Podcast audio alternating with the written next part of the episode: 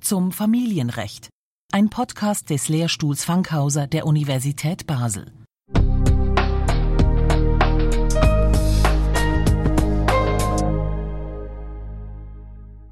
Am 26. März 1997 ist für die Schweiz das UN-Übereinkommen über die Rechte der Kinder in Kraft getreten. Die sogenannte UNO-Kinderrechtskonvention hat vor allem die Stellung von der Verscheidung oder Trennung von den älteren betroffenen Kindern nachhaltig verbessert. Hervorzuheben ist Artikel 12 der Konvention, wo es in Absatz 1 heißt, die Vertragsstaaten sichern dem Kind, das fähig ist, sich eine eigene Meinung zu bilden, das Recht zu, diese Meinung in allen das Kind berührenden Angelegenheiten frei zu äußern und berücksichtigen die Meinung des Kindes angemessen und entsprechend seinem Alter und seiner Reife. In Absatz 2 vom gleichen Artikel ist dann das Recht auf Vertretung geregelt, wo festgestellt wird, zu diesem Zweck wird dem Kind insbesondere Gelegenheit gegeben, in allen das Kind berührenden Gerichts- oder Verwaltungsverfahren entweder unmittelbar oder durch einen Vertreter oder eine geeignete Stelle im Einklang mit den innerstaatlichen Verfahrensvorschriften gehört zu werden. Schon Ende 1997 hat das Bundesgericht in seinem Entscheid BGE 124 römisch 3 90 festgehalten, dass es sich bei Artikel 12 UNO-Kinderrechte-Konvention um einen direkt anwendbaren Rechtssatz handelt, sodass deren Verletzung beim Bundesgericht angefochten werden kann. Ab dem Jahr 2000 ist dann das Anhörungs- und Vertretungsrecht im neuen Scheidungsrecht ausdrücklich verankert worden. Mit Inkrafttreten von der Schweizerischen Zivilprozessordnung per 1. Januar 2011 sind die Mitwirkungsrechte jetzt in den Artikel 298 bis 301 ZPO für alle eherechtlichen Verfahren gesetzlich geregelt. In Sachen Kinderrecht hat sich in den letzten Jahren also einiges da. Das stellt auch Doris Blattner, Gerichtspräsidentin am Zivilkreisgericht Basel-Landschaft Ost, fest. So hat sie früher auch einmal auf die Durchführung von einer Kindsanhörung verzichtet.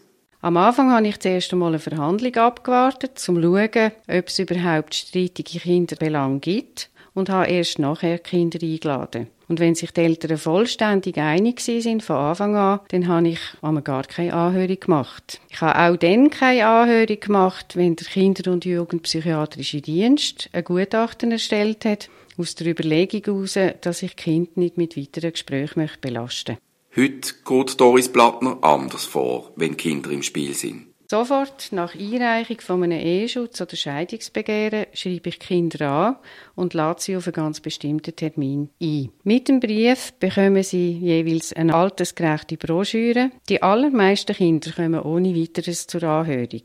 Ganz wenige Leute an und sagen mir, dass sie nicht möchten kommen. Ich probiere dann den Grund herauszufinden. Vielmal ist es eine gewisse Angst oder sie haben keine Lust, ihre freie Zeit zu opfern. Meistens aber lassen sie sich überzeugen und kommen trotzdem. Die grundsätzliche Anhörung entspricht auch dem Willen vom Gesetzgeber wo in Artikel 298 Absatz 1 ZPO festhaltet, das Kind wird durch das Gericht oder durch eine beauftragte Drittperson in geeigneter Weise persönlich angehört, sofern sein Alter und andere wichtige Gründe nicht dagegen sprechen. Das Bundesgericht geht seit seinem Entscheid BGE 131 römisch 3 553 davon aus, dass eine Anhörung grundsätzlich ab dem vollendeten sechsten Altersjahr möglich ist. Indes ist nicht von vornherein ausgeschlossen, dass sich je nach den konkreten Umständen auch die Anhörung eines etwas jüngeren Kindes aufdrängen könnte, etwa wenn von mehreren Geschwistern das jüngste kurz vor dem genannten Schwellenalter steht. Trotz der Rechtsprechung und der Verbesserungen in den letzten Jahren gäbe es noch viel zu tun, meint der Jonas Schweighauser. Er ist Advokat in Binningen und hat schon oft Kinder oder Eltern in Scheidungsverfahren vertreten. Seiner Ansicht nach werden immer noch zu wenig Kinderanhörungen durchgeführt, auch wenn er einräumt. Es ist eine gewisse Entwicklung da, aber ich würde jetzt nicht sagen, dass es vom Unikum zur Gewöhnung gegangen ist. Also die Zahlen von der Kindesanhörung sind immer noch sehr, sehr schlecht. Aber sie hat sich jetzt im Vergleich zu anderen Kinderrechten, zu anderen Instituten vom Kindschaftsrecht relativ gut entwickelt. Der Jonas Schweighauser beobachtet auch, dass das, was die Kinder bei einer Anhörung sagen, durchaus Gehör beim Gericht findet. Ich denke, wenn sich Kinder äußern, und das ist noch spannend, viele Kinder äußern sich wirklich klar, dann wird das auch mit berücksichtigt. Und dann habe ich auch schon festgestellt, dass die Eltern das ja dann auch aufnehmen. Es sind nicht immer die ganz schlimmen Fälle, sondern es gibt halt Situationen, wo etwas vergessen geht, wo ein Kind dann darauf aufmerksam macht, dass es aus diesen und diesen Gründen jetzt eine sättigsstarre Besuchsrechtsregelung nicht will, wo die Eltern dann plötzlich sagen, ja, da haben wir jetzt nicht dran gedacht. Und dann ist eine gewisse Offenheit von den Eltern da. Die wollen ja dann nicht als die erscheinen, auch vor Gericht, die nicht die Anliegen von ihren Kindern ernst nehmen. Die Einschätzung, dass die Kinder recht auskunfts- und gesprächsfreudig sind, wird auch von der Gerichtspräsidentin Doris Blattner teilt. Ich habe ganz wenige Fälle, wo Kinder nicht gern schwätzen. Wenn man vom Klischee will reden, dann kann man vielleicht höchstens bei den 15-jährigen Burschen sagen, dass sie die sind, die eher nur mit Ja und Nein antworten oder sagen, es ist gut, ohne eine weitere Erklärung dazu. Aber im Allgemeinen habe ich den Eindruck, sie reden sehr offen und frei. Das hat mich erstaunt und erstaunt mich immer wieder auch, wie unbefangen die Kinder über ihre Befindlichkeit können reden für die Kinder ist eine Anhörung kein Kinderspiel, sondern etwas Ungewohntes. In dem Sinn hat das Bundesgericht in seinem Entscheid 5a Underline 397 Querstrich 2011 festgehalten. So oder anders ist eine Anhörung um der Anhörung willen zu vermeiden.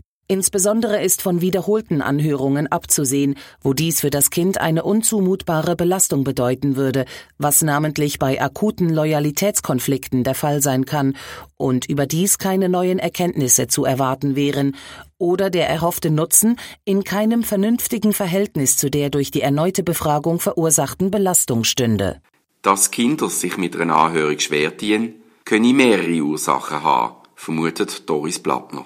Ich denke, vielmal ist es einfach eine Unsicherheit, weil sie nicht wissen, was auf sie zukommt genau. Es ist auch wahrscheinlich sehr schwierig, wenn man sich vorstellt, man muss ganz persönliche Sachen vor einem fremden Menschen ausbreiten. Zum Teil kommt damit auch zum Ausdruck, dass die Eltern diesen Kinderanhörungen einen gewissen Widerstand entgegenbringen, weil sie Angst haben, dass das Kind beispielsweise etwas sagt, was ihnen unangenehm ist. Und was auch noch häufig der Fall ist, die Kinder wissen ganz genau, um was ihre Eltern streiten und sie möchten eigentlich nicht in die Rolle von einem Schiedsrichter kommen.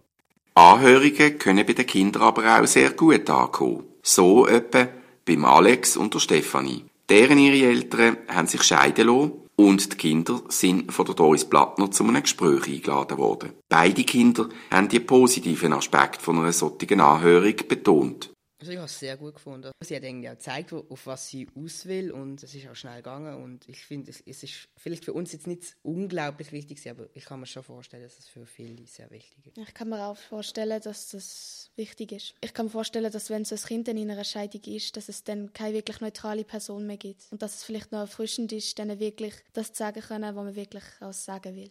Das ganze Gespräch sei auf Augenhöhe geführt worden und eher freundschaftlich verlaufen. Die Gerichtspräsidentin Plattner habe ihnen gut zugelost. Nein, man hat uns sehr ernst genug gefühlt. Sie hat äh, ja, sehr engagiert gewirkt. Es ist angenehm. Es ist jetzt nicht so eine gerichtliche Stimmung. Ein Druck haben Stefanie und Alex keinen verspürt, obwohl es um relativ viel gegangen ist. Nein, also ich bin mir nicht sicher, ob das überhaupt irgendetwas bewirkt, weil eben eigentlich hat es ja keine große Wirkung. Man kann nicht wirklich etwas machen. Aber falls es etwas bewirken würde, habe ich gewusst, dass es nur positiv war. Also habe ich keinen Druck gehabt. Während Kindsanhörungen mehr oder weniger bereits zum Gerichtsalltag gehören, bilden Kindsvertretungen nach wie vor die Ausnahme. Für die Laien stellt sich die Frage, ob durch den zusätzlichen Kinderanwalt das Verfahren nicht noch komplizierter wird oder ob sich sowieso die angespannte Situation dadurch nicht noch weiter verschärft. Deren Annahme widerspricht der Advokat Jonas Schweighauser entschieden. Ich stelle fest, dass sich viele Verfahren vereinfachen, dass man gerade jetzt im Zusammenhang von eherechtlichen Verfahren, Scheidungen, nochmal eine Möglichkeit hat, auch als Vermittler probieren, zwischen den Parteien eine Lösung zu finden, dass ein Signal gesetzt wird. Oftmals ist es so, dass ich als Kindsvertreter eingesetzt wird und ohne dass ich etwas mache, fangen die Eltern dann nochmal einen Versuch an von unternehmen und einigen sich dann und dann ist das eine relativ schnelle Geschichte von mir und wenn sie ganz strittige Fälle haben, die sind sowieso derart äh, chaotisch, dann spielt es auch keine Rolle mehr, ob jetzt noch eine etwas mehr dazu sagt, umso mehr, als es ja doch ein sehr äh, partiell eingeschränkter Teil ist, wo man sich dazu äußern tut. Damit spricht Jonas Schweighauser die begrenzten Kompetenzen der Kindsvertretung an. Die kann sich nämlich nicht zu allen Entscheidungsbelangen äußern. Vielmehr grenzt der Artikel 300 ZPO den Aufgabenbereich wie folgt ein. Die Vertretung des Kindes kann Anträge stellen und Rechtsmittel einlegen, soweit es um folgende Angelegenheiten geht. A. Die Zuteilung der elterlichen Obhut oder Sorge. B. Wichtige Fragen des persönlichen Verkehrs. C. Kindesschutzmaßnahmen. Die Institut von der Kindesanhörung oder der Kindesvertretung sind keine Garantie, dass ein familienrechtliches Verfahren so ausgeht, wie es sich die betroffenen Kinder das wünschen. Auch ist Ihre Meinung bei der Entscheidfindung von einem Gericht nicht allein maßgebend. Immerhin stellen die beiden Instrumente aber sicher, dass Kinder sich ernst genommen fühlen. Oder, wie es Stefanie formuliert. Ich glaube, ohne das hat es auch geklappt, weil für unsere Eltern ist es auch so klar gewesen, wie für uns klar war. Aber ich kann mir vorstellen, dass es für andere Kinder sehr wichtig ist, weil eigentlich sonst kommen sie nie zu Wort. In Bezug auf das Partizipationsrecht der Kinder in eherechtlichen Verfahren können Sie sich zusammengefasst Folgendes merken. Erstens.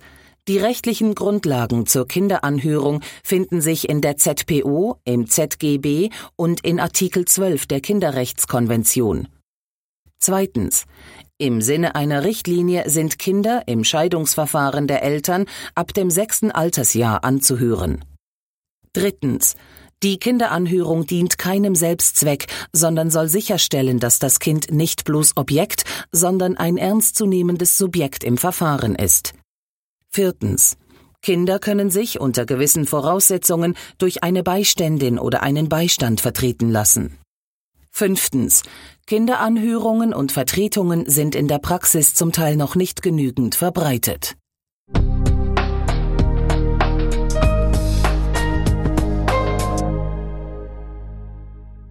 Sie hörten einen Podcast des Lehrstuhls Wankhauser der Universität Basel.